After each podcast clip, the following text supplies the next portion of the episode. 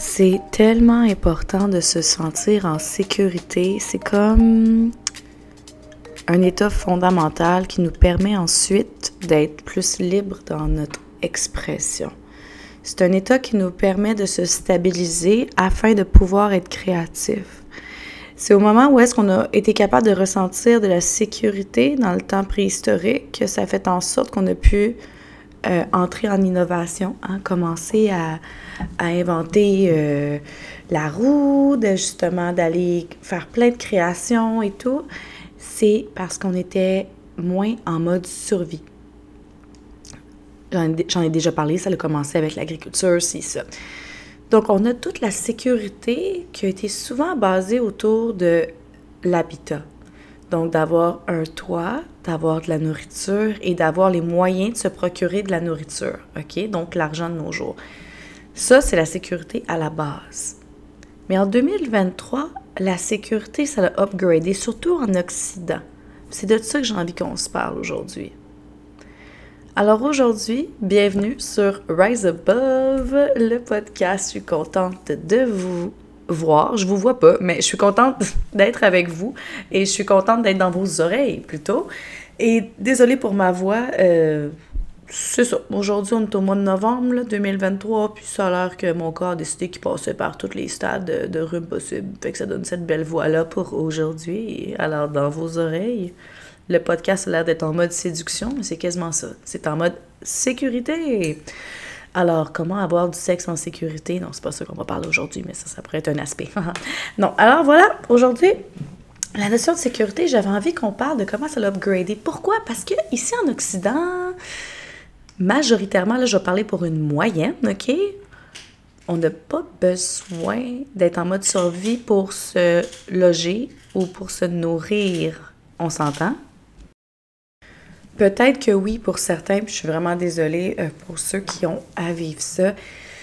Mais techniquement, pour le logement, ben on a la plupart des gens, à part les homeless, on a un toit sur notre tête et on a de la nourriture. Donc la sécurité au niveau physique, elle est présente. Là, je vais parler au niveau relationnel, qu'est-ce qui se passe, ok?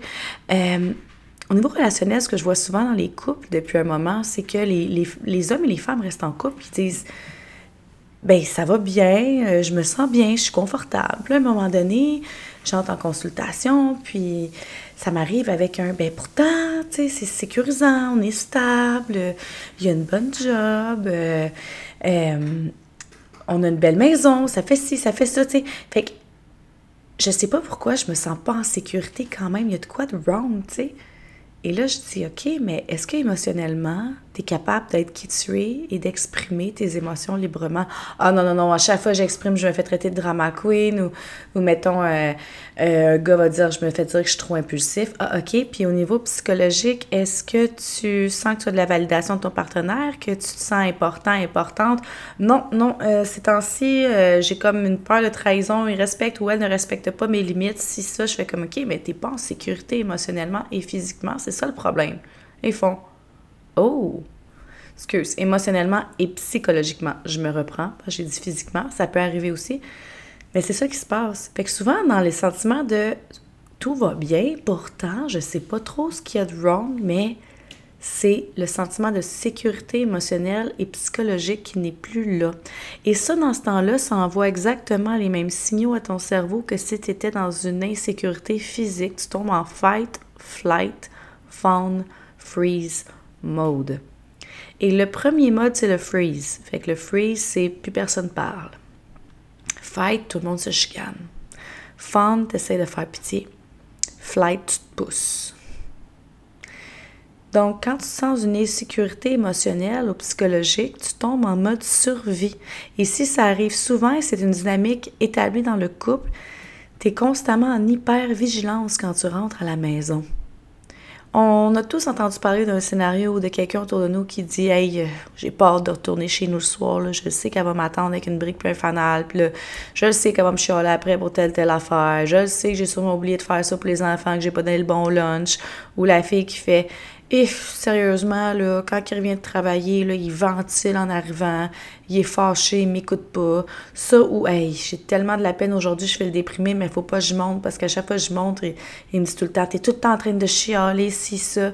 Ça, c'est de faire vivre de l'insécurité à notre partenaire dans ce temps-là, quand on ne le reconnaît pas pour ce qui il est ou elle est au moment qu'il ou elle est devant nous et au moment qu'il ou elle réagit. C'est pareil pour nos enfants, c'est pareil pour nos amis.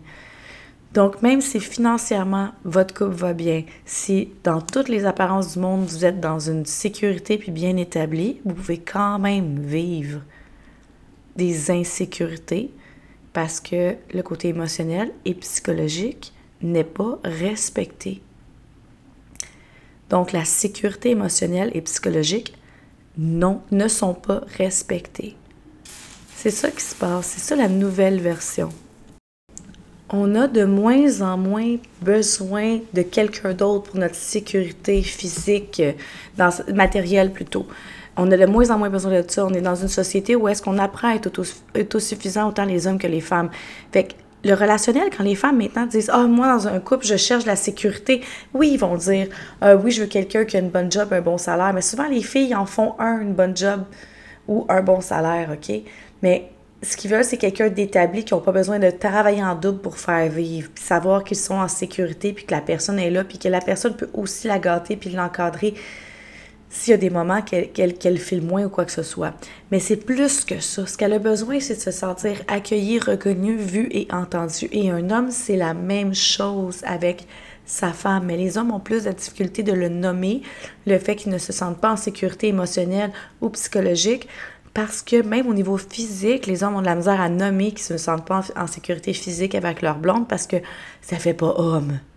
Non, ça se peut que tu te sentes pas en sécurité avec ta blonde parce que elle a des problèmes d'impulsivité puis que les assiettes volent dans une euh, dans une cuisine. C'est pas parce que tu es un homme que nécessairement la réceptivité d'une assiette sur le coin d'une tente, euh, ça se fait mieux qu'une tête de femme. Non. C'est juste que quand c'est une femme qui lance, on dit que oh, l'homme doit avoir fait de quoi. Mais quand c'est l'homme qui lance, c'est pauvre femme, elle vient vivre la violence conjugale. Comprenez? Donc, c'est dans les deux, les deux, les deux aspects. Les deux peuvent vivre la violence, autant l'homme qu'autant la femme. Et le sentiment de sécurité, c'est hyper important. Puis ça, c'est en lien avec les limites, OK? Donc, tout ce qui est la sécurité de base qui était comblée avant, qui faisait en sorte qu'on n'entrait pas dans le mode survie, maintenant, ça l'a upgradé. Donc, il faut émotionnel, psychologique, et je rajoute physique aussi parce qu'il y a beaucoup de violence conjugale qui est encore, malheureusement, dans le corps, dans des manifestations corporelles, puis dans des gestes. Ça, c'est complètement inacceptable, mais toutes les formes de violence sont complètement inacceptables. Et ça, c'est qu'on transgresse des limites. Il y a des limites sociales, mais il y a aussi des limites à la base pour le droit de l'expression, puis le droit à l'autre d'être qui il ou elle est. Donc, une chose qui est très importante dans un premier temps, avant de vouloir que l'autre respecte nos limites, il faut que tu saches c'est quoi tes limites à toi. Donc, de dresser une liste de c'est quoi tes limites émotionnelles. Qu'est-ce qui fait en sorte que tu te sens en sécurité émotionnelle, toi? Est-ce que c'est lorsque quelqu'un t'écoute? Est-ce que c'est lorsque quelqu'un est capable de gérer ses émotions? Est-ce que c'est lorsque quelqu'un a une belle communication, qui est capable de gérer un conflit en douceur? Euh, ça, c'est dans un premier temps. Ensuite, reconnaître c'est quoi ton mode de survie principal. Donc, quand tu arrives dans une insécurité émotionnelle, c'est quoi ton mode de survie? Est-ce que tu tombes en fight? Fight, ça va être les anxieux. Nos attachements anxieux, ils vont, ils vont partir en grand, là. OK? Ou ils vont freeze. Des fois, ils vont faire ou fawn. Mais je pense que fight et fawn, je vois plus ça chez des anxieux. Ça, c'est mon observation, c'est hypothétique. OK? Encore une fois, j'ai pas lu d'études sur le pourcentage d'attachements anxieux avec leur mode de survie. Faudrait que j'aille faire ça.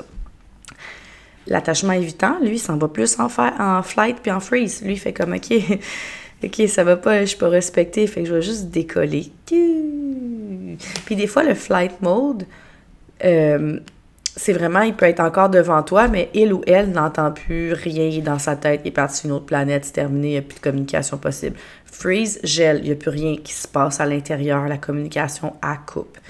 Attachement désorganisé, bah, ça peut se promener un petit peu dans tout. Ceux-là, tu.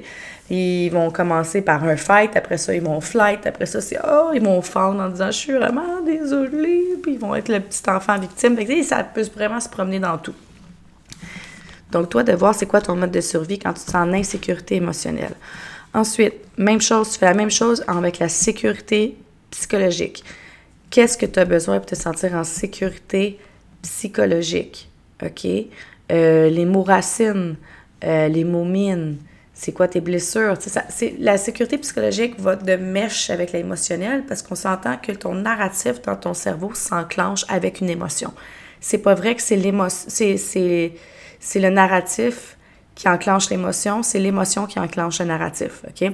Donc, ça veut dire que tu ressens quelque chose à l'intérieur de toi, puis ça s'en va en haut dans ta tête, puis ça envoie des croyances, des pensées et tout.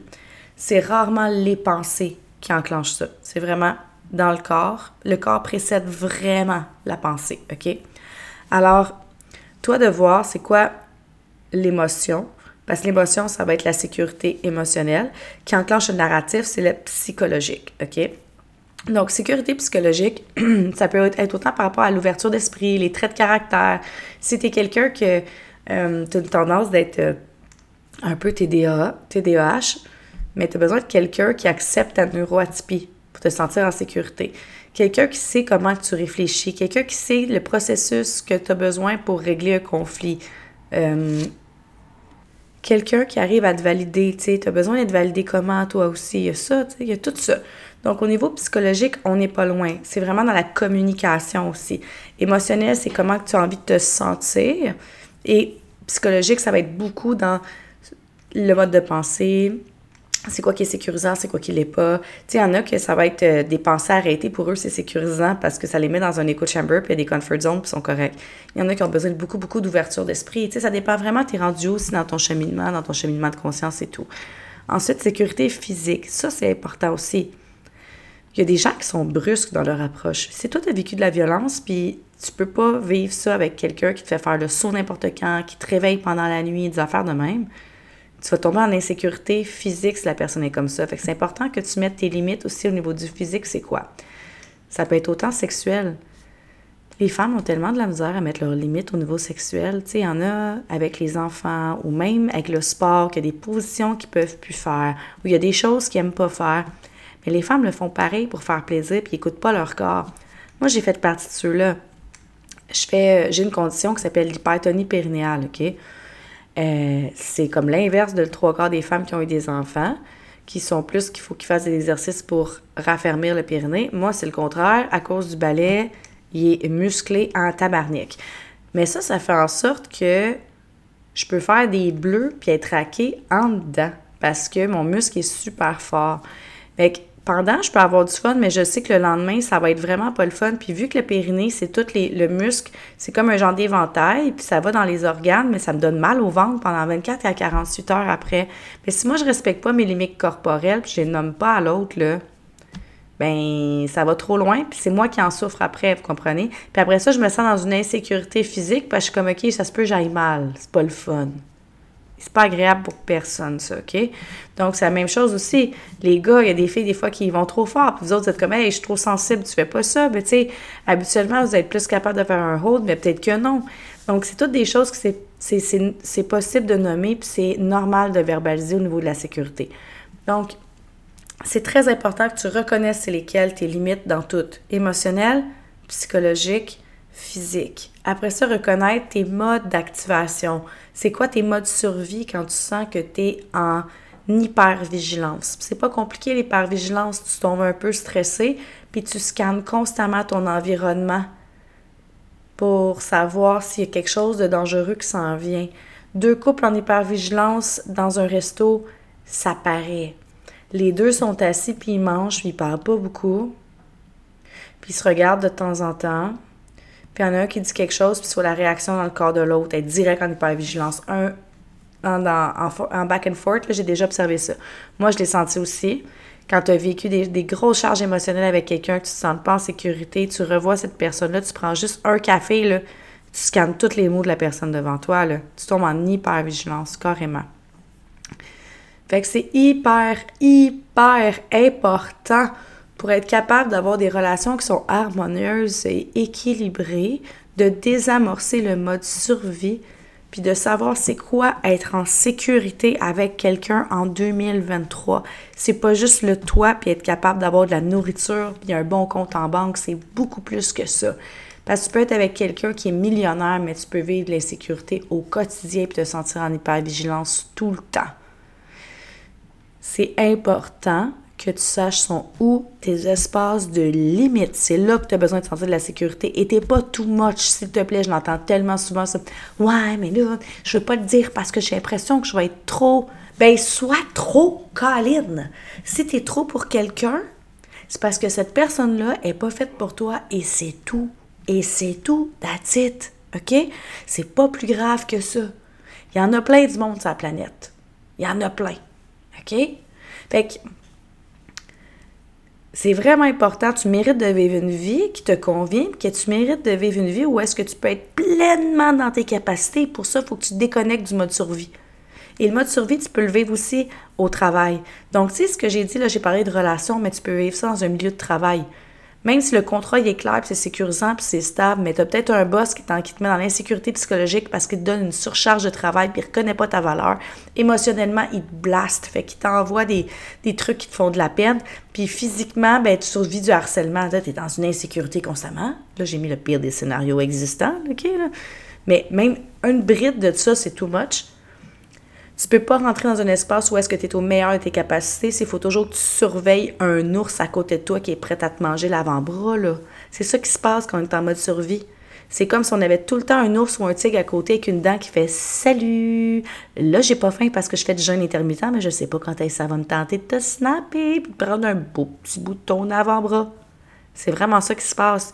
Puis quand on a l'impression que tout est OK, c'est comme si le tigre fait dodo. Non, tu mérites de ne pas vivre dans une jungle. Oui, oui, oui. Alors j'espère que cet épisode a été utile pour toi, que ça l'a éveillé ta conscience, que ça t'a donné des trucs et ça t'a éclairé sur la sécurité et le peut-être pourquoi tu te dis, coudon, mon couple, ma relation, ma job, techniquement, sur papier, tout est beau, mais il y a de quoi qui feel wrong, OK? Tu te sens en insécurité dans une des espaces que je t'ai nommés? Dans psychologique, émotionnel ou physique? Hmm, check ça, voir. Check ça, voir. Puis tu m'en donneras des nouvelles. Hein? Alors, tu peux toujours communiquer avec moi par euh, Instagram, euh, par Facebook. Je suis un petit peu moins sur Facebook qu'Instagram. Euh, par mon site Internet. Tu peux aller le visiter si tu veux pour voir mes offres de services. Puis sinon, je te souhaite une magnifique journée, soirée, semaine, fin de semaine. Love, rise above.